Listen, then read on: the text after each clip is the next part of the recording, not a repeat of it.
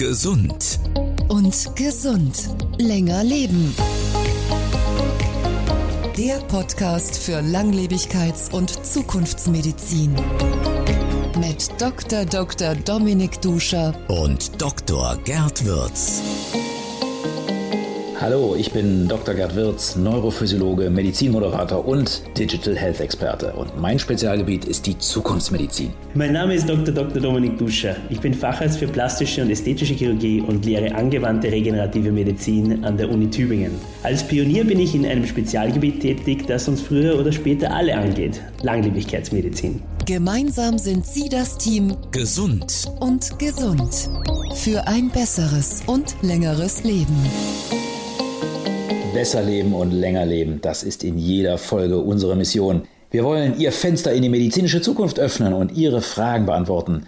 Denn dass wir länger leben, das ist schon jetzt statistische Gewissheit, aber wie wir es tun, das haben wir selber in der Hand. Innovationen in der Medizin und der neueste Stand der Forschung stehen im Mittelpunkt dieser Reihe.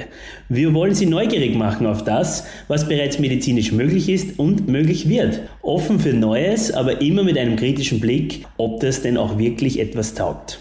Wie können wir gesund alt werden oder werden wir alle dauerhaft länger leben? Was ist Regenerationsmedizin? Und werden wir Krankheiten wie Diabetes und Krebs eines Tages heilen können? Alles Fragen, die wir Ihnen gerne an dieser Stelle beantworten. Wenn Sie auch eine Frage an uns haben, schreiben Sie uns bitte. Fragen an Gesund und Gesund länger leben. Mit Duscher und Würz. Unter www.gesundundgesund.de. Das ist ja jetzt unser erster gemeinsamer Podcast und ich weiß, Dominik, du bist immer viel unterwegs. Wo sitzt du denn heute? Tatsächlich bin ich nicht vor allzu langer Zeit hier in Österreich eingetroffen und sitze gerade in meiner neu eröffneten Praxis hier in Wien. Immer noch ist das Longevity Center in München das Hauptquartier, aber es gibt auch Möglichkeiten für meine österreichischen Patienten zur Beratung zu kommen nach Wien und nach Linz. Und da sitze ich gerade in meiner Praxis hier am Tisch. Da kann man dich besuchen und klingt, als ob du in der Küche deiner Praxis sitzen würdest. Es ist tatsächlich äh, die Wahrheit, ich habe mich in die Küche begeben. Auch am Tisch, am Esstisch sitze ich hier, weil hier einfach der bessere Ton ist. Also ich tue alles für diesen Podcast, na sogar der Standortwechsel. Vor dem schrecke ich nicht zurück. Du willst zwischendurch immer noch einen Kaffee trinken, oder?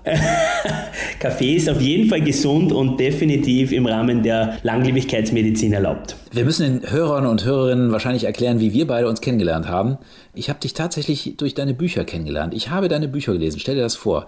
Zwei deiner Bücher und Große Ehre. dann habe ich dieses Bild gesehen von dir und habe gesagt, mein Gott, so ein junger Kerl, wie kommt der eigentlich dazu, sich mit Altersmedizin zu beschäftigen? Und da habe ich dir geschrieben. Und du hast geantwortet. Genau, und ich habe natürlich sofort geantwortet, geehrt äh, von so einem schönen Leserbrief, was bleibt mir auch anderes übrig. Äh, Ja, die Antwort ist tatsächlich, über Umwege bin ich zu der Langlebigkeitsmedizin gekommen, weil ich komme eigentlich aus der Stammzellbiologie wissenschaftlich und da habe ich mich über mehrere Ecken hingehandelt, weil in Stammzellbiologie, da ist es halt auch relevant, äh, was die Zellfunktion einschränkt und da kommt man am Altern nicht vorbei. Und man darf ruhig sagen, ja, du hast Stammzellmedizin nicht irgendwo gemacht, sondern in Stanford, oder? So ist es. Also ich habe Jahre in Stanford zugebracht, habe mich dort eben mit der Gesundheit und Krankheit von Stammzellen beschäftigt und wie gesagt, äh, im Zustand des gehobenen Alters verlieren wir hier stark an Zellfunktion und meine Aufgabe war es, diese Zellfunktion wiederherzustellen.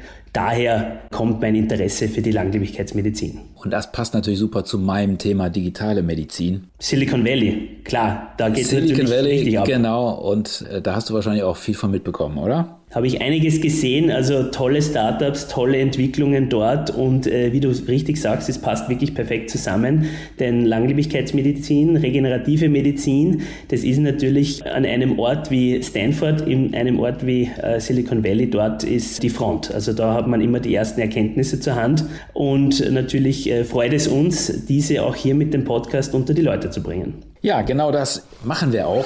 Die Frage. Und los geht's mit der passenden Frage. Was können wir eigentlich gegen das Altern tun? Die Vision.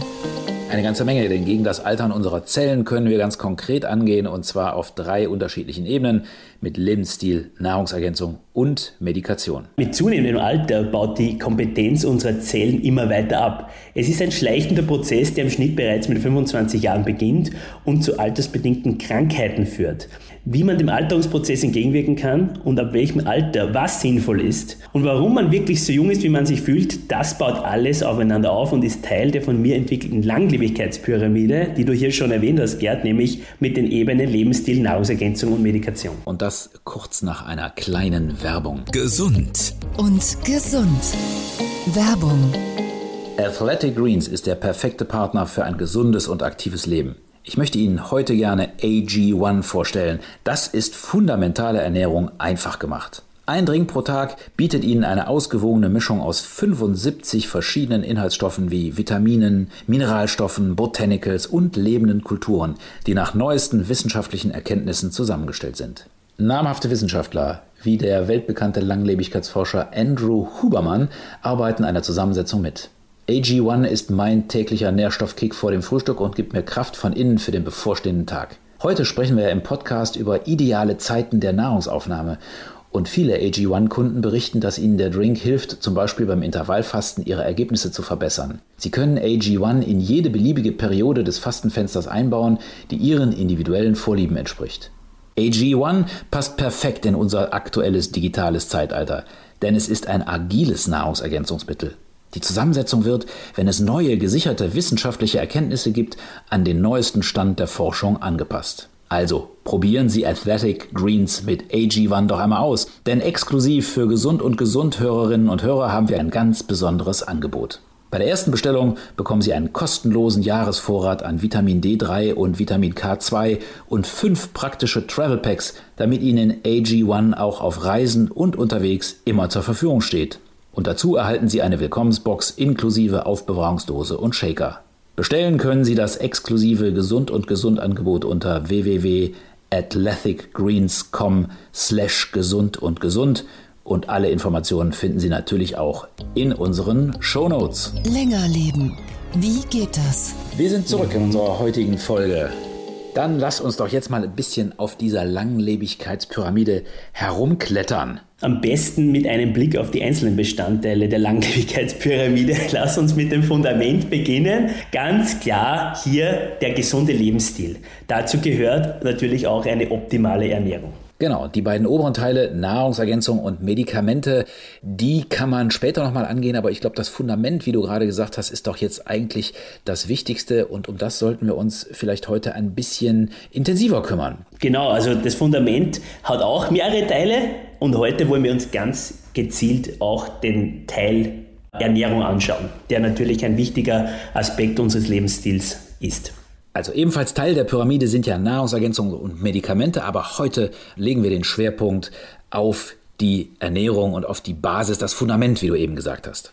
Richtig, und hier zum Einstieg möchte ich noch drei wichtige Fakten erwähnen. Zum einen, es gibt einen Unterschied zwischen unserer chronologischen und unserer biologischen Uhr und zweitere können wir direkt beeinflussen, natürlich auch mit der richtigen Ernährung. Zweitens, eine ausgewogene Ernährung hält unsere Zellen fit und drittens, bestimmte Ernährungsweisen verlangsamen den Alterungsprozess im Körper. Da hast du jetzt eine Menge Fakten genannt und unter anderem auch das Thema chronologische und biologische Uhr aufgeworfen. Das musst du mir jetzt nochmal genauer erklären. Was ist denn eigentlich eine chronologische und im Unterschied dazu die biologische Uhr? Also grundsätzlich ist es extrem relevant, weil man kennt ja die Altersangabe im Pass sehr gut, nicht wahr? Also da weiß man ja immer, immer relativ genau, wo man steht. Aber was eigentlich die wichtigere Zeitangabe ist, ist die Gesundheit der Zelle die sich in dem biologischen Zellalter widerspiegelt, was man wiederum mit epigenetischer Analyse feststellen kann. Also vereinfacht gesagt, es gibt natürlich das Alter, das von der Geburt weg berechnet wird. Aber für Biologie und Medizin eigentlich relevanter ist das tatsächliche Zellalter. Und du hast gesagt, die ausgewogene Ernährung hält dann die Zellen fit. Ausgewogene Ernährung ist natürlich ein großes Wort. Wie ernährst du dich denn ausgewogen? Was hast du heute gefrühstückt? Nichts, weil, weil ich betreibe hier ein 16 zu 8 Fastenregime und esse erst ab Mittag etwas. Es ist überhaupt generell viel, viel wichtiger, wann wir essen, als was wir essen. Natürlich, was wir essen, ist auch nicht ganz unrelevant, völlig klar, aber die äh, Rhythmik des Essens hat einen sehr hohen Stellenwert, viel höher, als man denkt. Aha. Wenn du erst mittags anfängst zu essen, früher hieß es immer, so im Volksmund, meine Mutter hat mich immer damit geködert, hat gesagt, Mensch, du musst essen, frühstücken wie ein Kaiser. Und äh, das Frühstück ist die wichtigste Mahlzeit des Tages, weil sonst hast du gar keine Energie für Schule und sonst was. Ja. Stimmt das gar nicht? Das stimmt tatsächlich nicht. Äh, es ist, glaube ich, ein wirklich extrem effektiven äh, Lebensmittelindustrie-Propaganda auch geschuldet, dass wir das äh, alle denken. Ich sage jetzt nur hier Cerealien in der Früh essen, das Allerbeste natürlich. Also tatsächlich ist es nicht so. Es ist, wie gesagt, auch gar nicht so relevant, ob wir jetzt das Frühstück oder das Abendessen weglassen. Es ist viel relevanter, dass wir hier einen Zeitraum am Tag schaffen, an dem wir nicht essen. Das heißt, weniger oft zu essen ist tatsächlich mein wichtigster Rat der heutigen Folge. Also das ist wirklich relevant. Ach, genau. Also wenig essen. Na, weniger oft. Aha. Ab mittags fängst du dann an, richtig reinzuhauen. Da kann man auch so eine Schweinshaxe essen oder als erste Mahlzeit. Ja, also Schweinshaxe ist jetzt natürlich eine Extremsituation, der man natürlich jetzt gerade zur Oktoberfestzeit auch nicht immer entkommen kann. Aber ich sage jetzt mal, äh, es ist relevanter, wann man isst, als was man isst. Also das sticht. Ja, und natürlich das Ziel wäre im Idealfall One Meal a Day, wie die Klugen in Kalifornien sagen, OMAD, ja, One Meal a Day. Das wäre ideal von der Metabolik und der Zellgesundheit her. Es schafft man natürlich nur schwer, ich selber auch nicht. Ich mache eben zwei Mahlzeiten am Tag versuche aber diese in einem relativ engen Fenster abzuwickeln. Das heißt, innerhalb von acht Stunden esse ich diese zwei Mahlzeiten und darüber hinaus esse ich eben in 16 Stunden nichts. Und es ist relativ leicht, das umzusetzen, wenn man sich langsam rantastet. Was natürlich schlecht geht, ist, wenn man sein Leben lang dreimal am Tag gegessen hat und dann kommt der Duscher und sagt, so, jetzt essen wir nur noch one meal a day einmal am Tag. Das wird nicht funktionieren, da werden wir müde sein und äh, auch ein bisschen schlecht gelaunt und traurig. Das heißt, es wird nicht gehen, aber man muss sich rantasten und dann kommt auch die Zuckersynthese in der Leber langsam in Schwung. Die Leber betreibt die Gluconeogenese, wie sich das nennt. Und dann haben wir hier Zucker und Energie zur Verfügung, auch in dem Zeitraum, in dem Intervall, in dem wir nicht essen. Das heißt, die Leber fängt an zu arbeiten, wenn wir in so einem Fastenstadium sind. Richtig, die Leber kann man dahingehend trainieren, also konditionieren, dass diese, diese Gluconeogenese, diese Zuckererzeugung aufnimmt. Und dann denkt sich die Leber, aha, jetzt haben wir eigentlich gerade kein Essen zur Hand, gut, kein Problem, dann bedienen wir uns der Reserve Fett zum Beispiel und wandeln wir das um in Zucker. Und dann haben wir auch eine super Versorgung hier im Kreislauf und müssen eben nicht dreimal am Tag essen, was eben, wie gesagt, eher Lebensmittelindustrie-Propaganda ist, dass wir denken, das ist notwendig. Im Neandertal war es auch nicht so, dass man sich beim Frühstück schon wieder überlegt hat, was man dann zu Mittag isst, sondern man hat halt einfach gegessen, wenn was da war. Daher ist es eigentlich eher was Unnatürliches, dreimal am Tag immer regelmäßig zu essen. Na gut, die Neandertaler sind natürlich auch nicht so alt geworden, oder?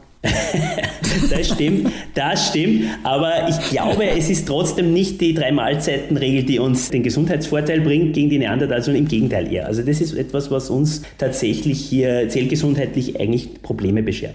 Und man braucht diese, der Körper braucht diese 16 Stunden was passiert da in dieser Zeit im Körper? Also außer dass die Leber äh, selber Energie herstellt, was ja ein gutes Zeichen ist. Das heißt also, es ist nicht so, dass mir Energie fehlt, wenn ich mal 10, 12, 14 Stunden nichts gegessen habe. Also das ist einfach, da überlistet mich irgendwie mein Hungergefühl, oder? Das Hungergefühl, was auch antrainiert ist natürlich, klar. Ja, also ja, ich zum Beispiel äh, operiere auch manchmal 10, 12 Stunden lang und esse nichts in dieser Zeit und, und fall auch nicht tot um. Also es ist alles eine Frage des Trainings, des, der Gewöhnung und wir sind halt auf diese drei Mahlzeiten hin trainiert. Was in der Zeit passiert, in der wir nicht essen, äh, die Zelle kann in der Zeit sich reinigen. Es können wichtige Langlebigkeitssignalwege aktiviert werden in der Zelle, die wiederum Zellreparatur und so weiter anstoßen. Und all das ist sozusagen eigentlich unser Maintenance-Mechanismus. Also ich sage jetzt mal, das ist das, wie die Zelle sich in Schuss hält. Und diese Gelegenheit müssen wir ihr geben. Du hast es eben schon erwähnt, du hast dir bei deinen langen Operationen antrainiert, dass du da ganz ohne Essen auskommst. Gibt es da so einen bestimmten Trick, den du hast? Also wie kann ich mein Bewusstsein überlisten, das jetzt gerade mal Lust auf einen Schokoriegel hat? Immer ein guter Trick ist tatsächlich was zu trinken. Einfach Flüssigkeit zu sich zu nehmen, kann ja. Wasser sein. Ideal ist es Grüntee, weil das auch viele andere langlebigkeitsrelevante Substanzen beinhaltet. Aber einfach statt was zu essen, mal was zu trinken, hilft schon ungemein weiter. Wenn Essen, gibt es dann bestimmte Nahrungsmittel, sagen wir, ich kann meinen Hunger jetzt gar nicht mehr bändigen. Gibt es da bestimmte Nahrungsmittel, die ich eher essen sollte? Ist es eher die Buttercreme-Torte oder ist es eher die Handvoll Nüsse oder, oder die Schweinshaxe? Oder die Schweinshaxe. Na, idealerweise wäre es tatsächlich äh, so eine Art Nussmix zu sich zu nehmen. Das äh, stillt den Hunger schnell und ist auch nicht ungesund, weil diese Nüsse, die auch zum Teil eben viel Fett enthalten, enthalten ja meistens sehr positive Fettsäuren, die durchaus gesund sind. Vielleicht sollte man an der Stelle auch mal die Gelegenheit nutzen, mit dem Thema Fett ein bisschen in die Tiefe zu gehen. Also ich lerne, habe hab immer so Mythen von meinen Eltern mit mir herumgeschleppt, wo es heißt, also Fett solltest du lieber nicht essen. Dann isst lieber irgendwie ein paar gute Kohlenhydrate, die geben dir gleich Energie. Ja, also Fett hat immer so einen schlechten Zucker. Ruf gehabt. Ja, ja, lieber Zucker. ja, ja, na, Fett hat zu Unrecht diesen schlechten Ruf und was eigentlich einen schlechten Ruf haben sollte, ist Zucker. Denn Zucker in seinen mannigfaltigsten Formen ist wirklich für uns wahnsinnig ungesund. Es ist wirklich, müsste man eigentlich eine eigene Folge drüber machen, Gerd. Äh, ja. Zucker äh, steuert wirklich Signalwege im Gehirn an, die eigentlich sonst nur äh, harte Drogen ansteuern. Also wir reden jetzt wirklich hier von, von wirklich Arzneimittel, Arzneimittelgesetzmäßig verbotenen Substanzen, die hier dem gleichkommen. Der Zucker macht auch abhängig. Also Zucker ist eigentlich das, was was den schlechten Ruf verdient hat. Fette gibt es genügend, auch sehr gesunde. Habe ich mir jetzt schon aufgeschrieben. Zucker, die ganz böse Droge, daraus machen wir ja. eine Folge, Dominik. Ja, auf jeden Fall. Ne? Das da machen wir eine Folge draus. Da, da können wir wirklich draus. eine ganze Folge draus machen, absolut. Ja. Da freue ich mich drauf. Ja, also Fette und äh, Protein haben wir jetzt noch gar nicht angesprochen. Fette und Proteine sollten einen größeren Raum einnehmen bei der Ernährung. Unbedingt und auch Proteine sind natürlich auch im Alter vor allem sehr wichtig, weil wir gerne mal einfach zu wenig Protein im Alter zu uns nehmen. Das heißt, je älter wir werden, desto relevanter wird der Proteinanteil der Ernährung. Und du hast eben erwähnt, so wichtig ist, wann man isst oder auch äh, ne, in welchem Zeitraum man isst und hast gesagt, du verzichtest aufs Frühstück. Das heißt, du fängst irgendwie mittags an und die letzte Mahlzeit das ist dann egal, wann die ist oder wenn die jetzt acht Stunden später ist, sagen wir mal, du fängst um zwölf an, dann isst du abends um 20 Uhr die letzte Mahlzeit. Danach genau. wird es so wahrscheinlich schwieriger. Ne? Wenn man abends spät isst, hat das auch negative Folgen, wenn man sagen wir, mit vollem Bauch ins Bett geht? Ganz praktisch äh, gedacht, einfach hier, äh, ich glaube, stoffwechselrelevant äh, ist es im Hintergrund tatsächlich, aber ich habe selber gestern sehr spät gegessen, weil ich sehr lange noch gearbeitet habe habe sicher trotzdem mein Fastenintervall einhalten können. Nur mit vollem Magen, äh, wenn dann hier die Peristaltik aktiv ist, also die Bewegung des Magens und des Darms, dann schläft man einfach nicht ganz so gut. Also das ganz praktisch gedacht hier, äh, wenn ein paar Stunden vor dem Schlafen zuletzt gegessen ist, ist das natürlich besser. Okay, also es hat den Vorteil, dass man einen besseren Schlaf hat und dadurch am nächsten Tag ausgeruhter ist. Aber insgesamt, wenn ich jetzt mein Fastenintervall einhalte, kann ich das ruhig mal um eine Stunde nach vorne oder nach hinten verschieben. Mhm. Und das Absolut. hat jetzt nicht so einen dramatisch schlimmen Einfluss. Nein, das ist überhaupt kein Problem. Und ich sage ja, äh, das ist wirklich das Essen, über das wir hier natürlich äh, auch mehrere Folgen machen könnten tatsächlich. Aber äh, was auch wichtig ist, natürlich die Zellerneuerung abseits des Fastens anzustoßen mit vielleicht Dingen, die man auch zu sich nimmt, die man auch essen kann. Das wäre in dem Fall natürlich Nahrungsergänzungsmittel. Das ist sicherlich wahrscheinlich auch nochmal mindestens eine, wenn nicht sogar mehrere Folgen wert. Was mich nochmal interessiert ist, klar kann ich jetzt meinen Körper richtig lese, kann ich das Gefühl haben, ich fühle mich jetzt besser durch Intervallfasten. Ich mache das ja auch. Ne? Wir haben uns ja schon mhm. öfters darüber unterhalten. Aber gibt es eigentlich so irgendwelche objektiven Messparameter, an denen ich erkennen kann, dass meine Ernährung dafür gesorgt hat, dass ich jetzt besser und gesünder lebe? Also was würdest du da für Messwerte annehmen oder mal erheben bei deinen Patienten? Was extrem wichtig ist, wir haben kurz darüber geredet, ist die epigenetische Signatur, das biologische Alter. Mhm. Zum einen, das würde ich ja anlegen als Messgröße. Dazu würde ich gerne viel und genau wissen, wie die Glukosewerte, also die Blutzuckerwerte sich verhalten bei meinen Patienten, weil wir wissen eben, dass Glucose-Spikes, also ausreißende, nach oben schießende Zuckerwerte im Blut, ähm, natürlich extrem problematisch sind. Das ist auch das, was diesen, das ist eben das, was wir gewohnt sind. Wir sind gewohnt, mal einen Schokoriegel zu essen oder so etwas. Das führt zu diesen Spikes. Das, auf das sind wir hintrainiert. Nur das ist es eben auch, was diese Heißhungerattacken auslöst. Und wenn wir es natürlich schaffen, diese Spikes zu vermeiden und hier eine ruhige, gemütliche Flughöhe der Glucose, des Zuckerspiegels zu halten, dann wird es auch möglich sein, eben weniger und weniger schlechte Nahrung zu sich zu nehmen und auch diese Fastenintervalle einzuhalten. Also diese Zuckerwerte zu überwachen macht wahnsinnig viel Sinn. Auch wenn man keinen Diabetes hat, wenn man keinen Blutzuckerproblem hat, weißt du. Genau, da kann ich ja als Digital Hacker schon ein bisschen was zu beitragen.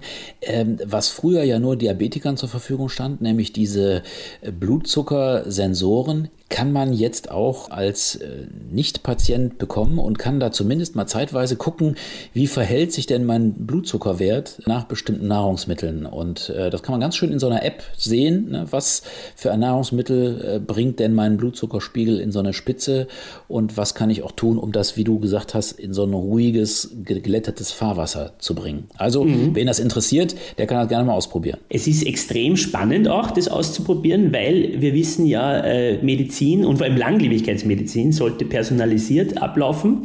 Das heißt, es muss jeder individuell behandelt werden. Und das ist ganz besonders ersichtlich bei diesen Themen Blutzuckerspikes und so weiter, weil der eine isst etwas, und das hat überhaupt keine Spitze zur Folge und der andere ist das gleiche und hat aber die massive Spitze und das ist ganz spannend. Hier von Mensch zu Mensch gibt es da massive Unterschiede, ganz große Unterschiede. Bevor wir jetzt zu deinen ultimativen Tipps kommen, wie man länger leben kann mit der richtigen Ernährung, liegt mir eine Frage auf der Zunge und zwar immer wieder hört man in der letzten Zeit das äh, Wort Mikrobiom. Mm, ist das ja. auch ein guter und wichtiger Marker, der die Ernährung widerspiegelt? Also Mikrobiom heißt für Hörerinnen und Hörer all diese Mikroorganismen, die auf und in unserem Körper herumschwirren und die eigentlich, glaube ich, eine höhere Anzahl sind als die Anzahl der Zellen in unserem Körper. Ne? Das ist richtig. Und äh, Mikrobiome gibt es diverse. Also wir haben es auf der Haut, aber natürlich auch ganz wichtig hier, was wir jetzt hier im Fokus haben bei Ernährung, ist natürlich im Darm. Und das Mikrobiom reagiert direkt auf das, was wir essen. Also wir konditionieren damit diese Bakterienkultur. Also diese Bakterienkultur verändert sich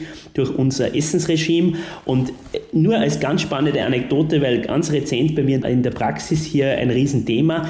Man kann auch durch das Fasten das Mikrobiom hier so positiv verändern, dass plötzlich proregenerative Substanzen aus diesem Mikrobiom ausgeschieden werden und zum Beispiel auch für Nervenregeneration hier äh, Positives bewirkbar ist und so zum Beispiel ein Patient von mir mit einem Nervenleiden hier großen Benefit gehabt hat durch das, dass er diese Ernährung umgestellt hat. Also es ist wirklich spannend, weil das Mikrobiom ist wie eine kleine Apotheke sozusagen in-house, die wir immer dabei haben. Und schon wieder steht ein Thema für eine andere Sendung von uns beiden auf meinem Notizzettel. Mikrobiom, da müssen wir auch noch mal drüber reden. Ja. Das Altern verlangsamen durch gute Ernährung und auch durch die richtigen Essenszeiten. Hier kommen die ultimativen Praxistipps von Dr. Dominik Duscher. Also meine Praxistipps hier, der allererste und auch der wichtigste, essen Sie weniger oft. Also weniger essen ist eben nicht das, was hier gemeint ist. Ganz, ganz wichtig, nicht verwechseln bitte. Es geht nicht darum,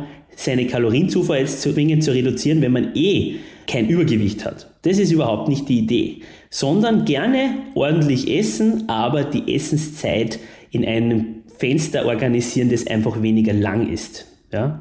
Das heißt, es ist natürlich auch wichtig, was wir essen, aber wann, das ist wirklich am wichtigsten. Der zweite Praxistipp wäre ein Tipp Richtung Nahrungsergänzung.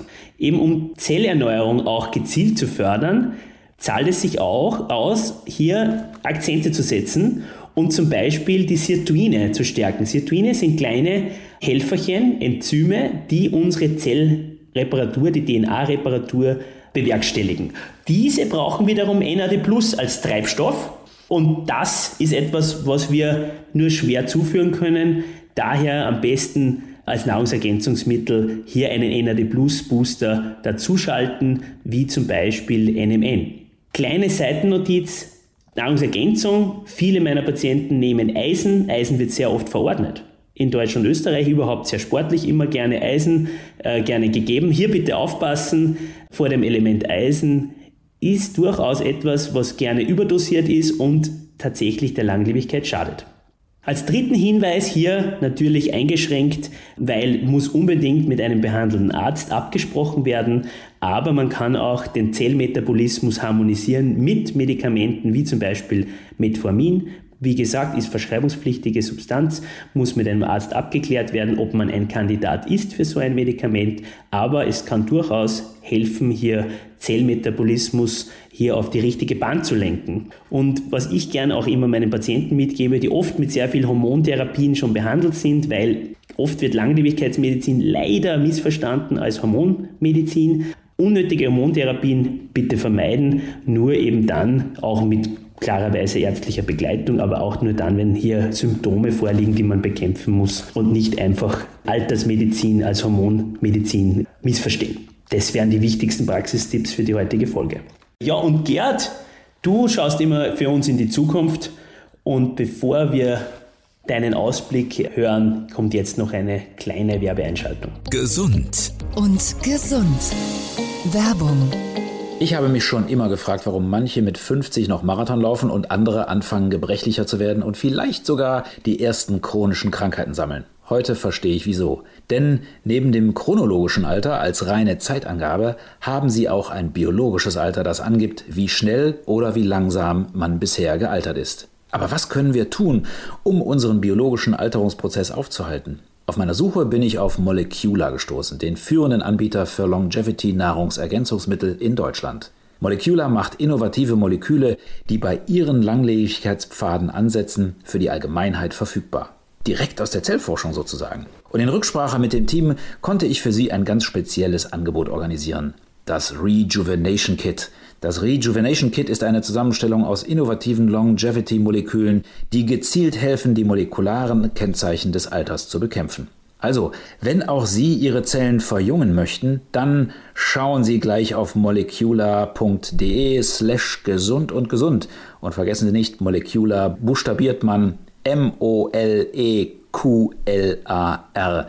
Bei der ersten Bestellung bekommen unsere Podcast-Hörer 15% und sichern Sie sich das Rejuvenation Kit. Der Zukunftscheck. Lass uns in die Zukunft schauen. Du bist in jeder Folge unser Checker, der stellvertretend für Sie, liebe Hörer und Hörerinnen, eine ganze Menge ausprobiert, was es so in Arztpraxen und auf dem Smartphone oder im Kühlregal oder der Apotheke so Neues gibt. Stets angelehnt an unser Thema der Folge. Was ist der Check dieser Woche, Gerd? Ja, ich könnte jetzt den intelligenten Kühlschrank anbringen, der die Lebensmittel, die dir fehlen, gleich automatisch nachbestellt. Aber wenn das die falschen Lebensmittel sind, dann ist der Kühlschrank kein Hilfsmittel für ein längeres Leben. Aber es gibt da tatsächlich schon eine ganze Menge an äh, nützlichen Hilfsmitteln.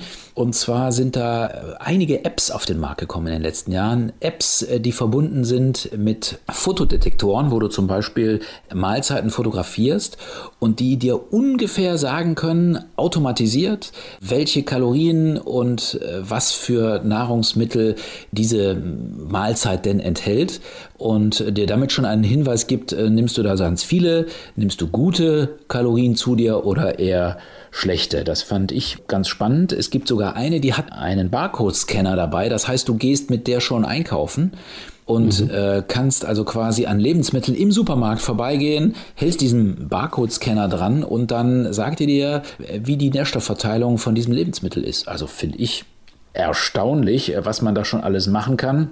Mhm. Und das ist so die vollautomatische Lösung. Ne? Und dann gibt es auch die Lösung, die tatsächlich auch mit so halbautomatisch quasi, halb digital, die mit Menschen verbunden ist. Das heißt, du fotografierst die Sachen und du bekommst dann von Menschen, nämlich von Ernährungsberatern, Hinweise, wie deine Ernährung denn war und was du vielleicht tun kannst mit dieser Ernährung noch zusätzlich. Also wie so du deinen Lebensstil noch ändern kannst, wie viel Bewegung du brauchst, um mit diesem Ernährungsstil äh, weiterhin gesund leben zu können. Denn ich glaube, das ist doch für dich auch als Arzt okay, wenn ich jetzt das Gefühl habe, ich esse einfach ein bisschen mehr, wenn ich mich dann auch ein bisschen mehr bewege, mehr Kalorien verbrenne. Zum Beispiel, ich weiß, du bist ja auch so ein Vertreter dieses HIT-Trainings, ne? High-Intensity-Training. Mhm. Äh, wenn man es dann macht, braucht man ja auch schon ein bisschen mehr Kalorien, oder? Absolut. Äh, ich sehe schon wieder die nächste Folge hier auf der Agenda auftauchen. High-Intensity-Interval-Training, klar bin ich ein Riesenfan. Du sagst das ganz richtig, äh, die Kalorienanzahl ist oft gar nicht entscheidend. Äh, es passt wieder zu unserem Thema heute. Wichtig ist, dass wir das Richtige essen und zur richtigen Zeit. Mensch, Dominik, die Zeit ist wie im Flug vergangen und ich lasse dich aber nicht hier raus, bevor wir nicht von dir eine zentrale Erkenntnis unseres Gesprächs und des heutigen Podcasts bekommen haben. Das Debriefing. Jetzt bist du dran. Was ist die zentrale Erkenntnis, die wir unseren Hörern heute mitgeben wollen? Ich glaube, ich habe es oben leider schon mal verraten, aber ich wiederhole es gerne nochmal hier an dieser Stelle. Es ist ganz klar, wir sollten weniger oft essen. Die drei Mahlzeiten am Tag, Mythologie sollte beendet werden. Äh, es reicht völlig, energetisch zweimal am Tag zu essen. Wenn man länger sich herantastet, ist es auch gut möglich, mit einer Mahlzeit am Tag gut auszukommen. Es ist einfach wichtig, dass wir uns langsam daran heranführen, dass wir die Leber mit der Zuckersynthese, mit der Gluconeogenese langsam kommen lassen und das nicht abrupt einführen, aber wie gesagt, weniger oft essen. Das ist die Erkenntnis dieser Folge. Das ist sicherlich für den einen oder anderen eine schwerwiegende Erkenntnis und das erfordert vielleicht viel Training. Das wirft wahrscheinlich auch eine ganze Menge an Fragen auf. Und wenn Sie, liebe Hörerinnen oder Hörer, eine Frage haben an Dominik Duscher oder an mich, dann schreiben Sie uns. Fragen an Gesund und Gesund länger leben. Mit Duscha und Wirtz. Unter www.gesundundgesund.de. Und beim nächsten Mal sprechen wir vielleicht auch über Ihre Frage. Das war gesund. Und gesund. Länger leben mit Duscher und Wirtz. Bleiben Sie doppelt gesund und schalten Sie beim nächsten Mal wieder ein. Wir freuen uns schon auf Sie. Das war Gesund. und gesund länger leben. Mit Dr. Dr. Dominik Duscher, Und Dr. Gerd Wirtz. der Podcast für Langlebigkeits- und Zukunftsmedizin. Weitere Informationen im Internet unter gesundundgesund.de.